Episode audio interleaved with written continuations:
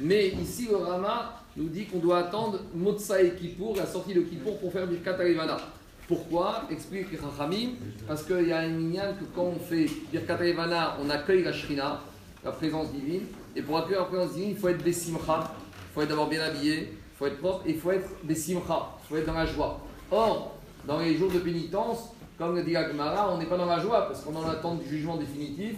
Et donc, on est angoissé à l'idée de Kippour. Tout le monde ressent cette angoisse jusqu'à Shabbat prochain. Donc, comme on est en état d'angoisse, d'après le Rama, on ne peut pas faire le Katarivana, il faut attendre d'être joyeux. Quand est-ce qu'on sera joyeux? Soir de Kippour, comme il a dit le prophète après Kippour, l'air, Erol, Simcha, manger en étant heureux.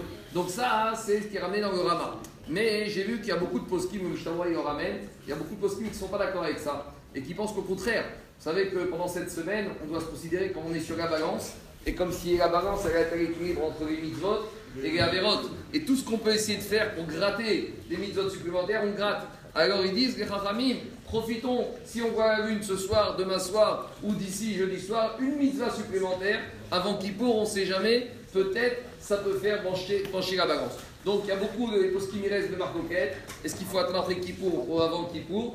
J'ai vu qu'il y a beaucoup de poskim qui disent qu'il vaut mieux le faire avant Kippour, surtout en France, parce qu'on ne sait pas combien de temps le beau il va, rester, parce que d'abord, Motsai Kippour, il y a plus grand monde dans la synagogue, et deuxièmement, c'est aussi qu'il fasse gris jusqu'à Soukot, qu'on n'est pas la Rivana. Donc si déjà il fait beau temps, et j'ai vu les dernière que Rav Shkomo Amar, le Rav Israël, lui il a fait la Birkat Rivana avant Kippour. Et en Israël, ils n'ont pas le même problème de climat que l'on a ici. Que chacun fasse ce qu'il veut. Moi je vous dis ce qu'il a fait Rav Shkomo Amar l'année dernière il a fait la Birkat Rivana le 7 Tishri avant Kippour. Donc un conseil, si vous voyez la lune, à partir de ce soir, on peut s'appuyer sur Rabbi Moussas pour faire dès ce soir Birkat Rivana. Si ce n'est pas ce soir, lundi, mardi, mercredi, jeudi, et je vous dis, il y a une grande sévoula Birkat Rivana. Je ne sais pas si j'ai déjà raconté l'histoire du Lévouche.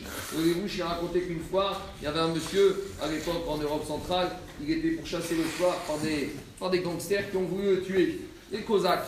Et le juif, il a dit écoutez, avant de me tuer, c'était le soir, la nuit dans la forêt, laissez-moi faire une seule mitzvah. Et on dit on te donne trois minutes.